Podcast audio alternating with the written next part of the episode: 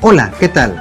Yo soy Efraín Zapata y esto es Ideas sobre Liderazgo un espacio donde, como tú sabes, exploramos cada semana temas, herramientas y prácticas que te ayudarán a ser un mejor líder cada día y triunfar en tu vida personal y profesional. El día de hoy quiero comenzar haciéndote tres preguntas. ¿Te gusta lo que haces en tu trabajo? ¿Sabes hacia dónde te diriges personal y profesionalmente? Y por último, ¿eres feliz haciendo lo que haces? De corazón, espero que la respuesta a todas estas preguntas sea afirmativa, en cuyo caso te felicito y te invito a que ayudes a tu equipo y a las personas a tu alrededor a lograr esta misma sensación. Más adelante platicaremos un poquito de cómo. Lamentablemente hay muchas personas que no disfrutan como tú todo lo que hacen. No encuentran un propósito o la sensación de trascender a través de su trabajo. Muchas veces por necesidad o por la consecución lógica de lo que pues podemos estar percibiendo como un avance profesional, se dirigen hacia donde podrían encontrar la seguridad de un ingreso pues más estable. Más aún en momentos de crisis o en regiones que atraviesan situaciones difíciles, la mera idea de tener un trabajo resulta suficientemente atractiva como para estarse preocupando por tener algo más, como oportunidades para desarrollarse, ser felices y encontrar la plenitud. Peor aún, y esto me lo han comentado personas en diversas industrias, existe todavía esta idea de que el trabajo y la felicidad son dos esferas completamente separadas de la vida. Para sentirte bien y feliz está el fin de semana, tus amigos y tu familia. Aquí se viene a trabajar y son cosas serias. Nada más alejado de la realidad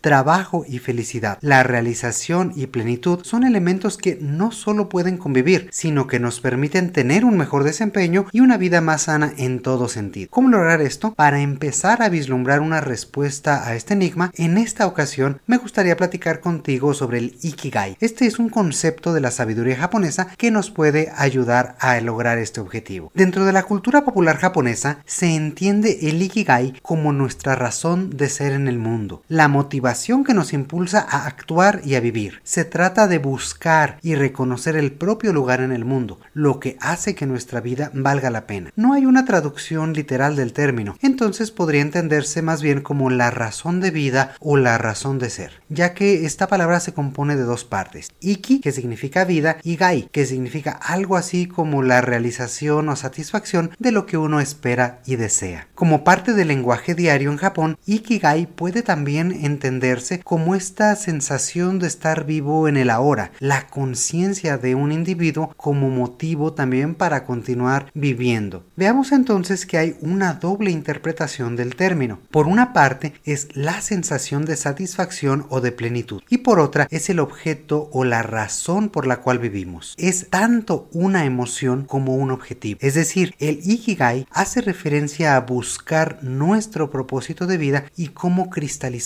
para encontrar nuestra plenitud y realización. Conocer qué deseamos hacer de nuestra vida es realmente el punto central de las decisiones que debemos tomar para crecer y sentirnos realizados. Incluye entonces nuestras metas, nuestros sueños, aspiraciones y también la sensación de satisfacción y plenitud por estar trabajando para lograrlos o haberlos ya alcanzado. Y tal vez en este momento estés diciendo, está muy interesante este concepto, pero ¿qué tiene que ver todo esto con liderazgo? El líder debe de tener claro que este sentido de plenitud, de satisfacción y de felicidad son piezas indispensables tanto para él como para su equipo. Como mencionaba en la introducción, esta idea de que el trabajo se centra únicamente en los resultados es errónea, ya que resulta tan importante lo que se logra como la forma en que se logra. Hay personas que para lograr los resultados que se solicitan pueden caer en prácticas que les generan a ellos y a su equipo un nivel de estrés poco sano o que menosprecian tal vez el carácter de las personas y de los demás y buscan relacionarse únicamente desde un punto de vista profesional, dejando escapar la oportunidad de establecer un entendimiento y un nivel de confianza mayor que podría ayudar justamente a lo que les interesa, que es lograr mejores resultados. Es entonces responsabilidad del líder encontrar este balance entre objetivos y el ser una persona en sí mismo. Es decir, el balance entre orientarse a los resultados, el trabajo y los indicadores, guardando también el equilibrio con la orientación hacia su propio equipo y hacia uno mismo, ambos como seres humanos, nuestro bienestar integral y el sentido de logro que deriva de haber alcanzado las metas establecidas. El líder necesita fomentar este sentido de plenitud, este sentido de valor del trabajo y de contribución que cada persona realiza hacia la organización y hacia un entorno más amplio a través de su propia labor. Curiosamente, esta es una idea que las organizaciones han aceptado para sí mismas, pero que no ha trascendido hacia sus líderes en un ámbito más personal. Por ejemplo, hoy prácticamente todas las organizaciones se han tomado el tiempo para definir un propósito, una misión y una visión que describe quiénes son como organización. ¿Por qué, me pregunto yo, por qué no hemos hecho lo mismo la mayoría de los líderes? Y las organizaciones utilizan estos enunciados para alinear su estrategia, para alinear su estilo de liderazgo y los objetivos que plantean. Llevado hasta esta perspectiva personal, ¿cómo es posible saber hacia dónde dirigir mis decisiones y mis acciones si no tengo explícitamente definido qué quiero lograr como persona? Y esto me recuerda un momento del libro Alicia en el País de las Maravillas, en el que Alicia le pregunta al gato de Cheshire qué camino debo tomar. El gato a su vez le pregunta, bueno, pues ¿a dónde quieres llegar? Pero Alicia responde que no sabe. Finalmente el gato le hace ver que si no sabe a dónde va, no importa qué camino tome. Y muchas veces nos encontramos como Alicia, sin saber realmente hacia dónde nos dirigimos, pero tomando decisiones y caminos que pueden o no aportar a nuestro desarrollo, a nuestra satisfacción y sentido de plenitud. Cuando enfocamos nuestra energía en aquello que realmente nos apasiona, nos retribuye y hacia donde queremos llegar, este esfuerzo se ve reflejado en nuestra salud mental, emocional y física. También la actitud y emoción con que nos desenvolvemos en el día a día resulta mucho más positiva, permitiéndonos establecer mejores relaciones e interacciones enriquecedoras con los demás. Esto puede ser el punto de ignición creativa para nuevos proyectos e iniciativas, tanto personales como para alcanzar los objetivos laborales y el desarrollo de nuestro equipo. Por ejemplo, el tomar conciencia sobre qué implica el Ikigai, tanto en el sentido de plenitud como en mi sentido de vida a través de las aspiraciones personales y profesionales que busco, me hacen mejor líder. Esta conciencia me permite tener una visión clara sobre lo que verdaderamente es importante y saber identificar en los demás cómo poder desarrollarlos mejor, cómo comunicarme más empáticamente con ellos y cómo apoyarlos a visualizar este motor interno en ellos mismos. También hacerlos conscientes y ayudarles a encontrar este sentido de Ikigai. Y justamente en este aspecto, cuando estaba preparando este episodio, platicaba con un amigo sobre este tema y él me preguntaba, entonces, ¿cómo yo puedo encontrar o cómo puedo definir mi Ikigai? Tal vez esta es una pregunta que tú también te estés haciendo y para responderla tengo una buena y una mala noticia. La mala noticia es que no hay forma de encontrarlo, es decir, no es un punto que se alcanza o que se pierde, es más bien un estado emocional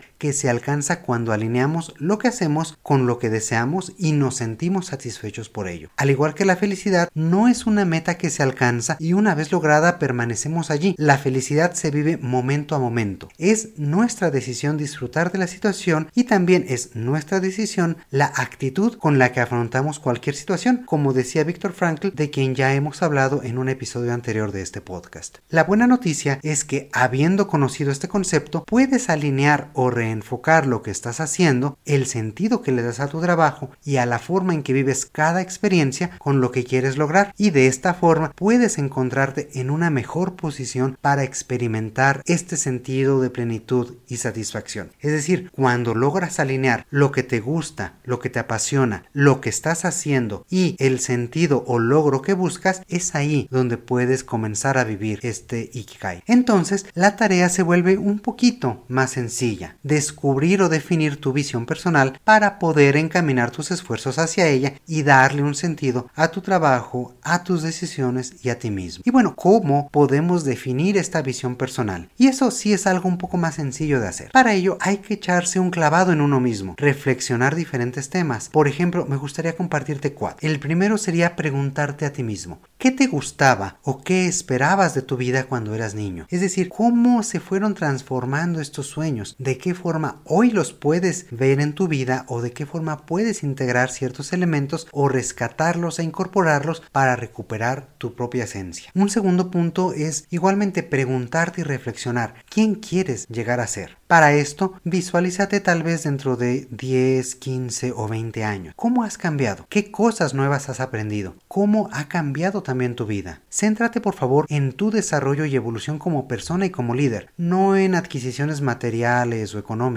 sino en quién eres, cuál es tu esencia y cómo quieres llegar a ser, quién sería tu yo ideal. El tercer punto sería qué te falta por aprender. Aquí la invitación es retarte a ti mismo y hacer conciencia sobre las habilidades y conocimientos que necesitas desarrollar. Piensa en alternativas y las formas para irlos adquiriendo. Recuerda que en este momento tenemos miles de recursos e información a nuestro alcance, así que aprender algo nuevo no necesariamente implica pagar un curso, sino investigar, buscar, leer y sobre todo atreverse a cambiar. El cuarto punto que creo que puedes reflexionar es de qué forma te gustaría marcar una diferencia, qué tipo de legado querrías dejar en tu familia, en tu equipo de trabajo, en tu organización e incluso, ¿por qué no?, en tu comunidad o en tu entorno más amplio. Con todos estos elementos podrás definir una visión personal o una visión de ti mismo como líder. Por favor, escríbela. Cuando lo dejamos solamente en un ejercicio mental, podemos tener un momento de reflexión interesante, pero es difícil recordar todo el proceso y al tiempo nos vamos olvidando